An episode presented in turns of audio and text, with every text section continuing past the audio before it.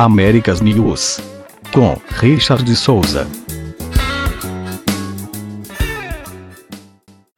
O secretário de Estado de Saúde do Rio de Janeiro, Fernando Ferri, divulgou na manhã desta segunda-feira, dia 22 de junho, vídeo no qual anuncia seu pedido de exoneração do cargo. Vamos ouvir a seguir. Hoje estou pedindo exoneração do meu cargo de secretário de Estado de Saúde do Rio de Janeiro. Queria dizer que eu tentei. Agradeço ao governador por ter me dado essa oportunidade de tentar resolver esses graves problemas que nós estamos vendo na saúde.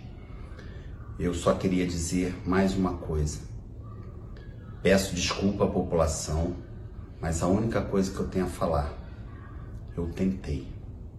Obrigado, espero que vocês me desculpem.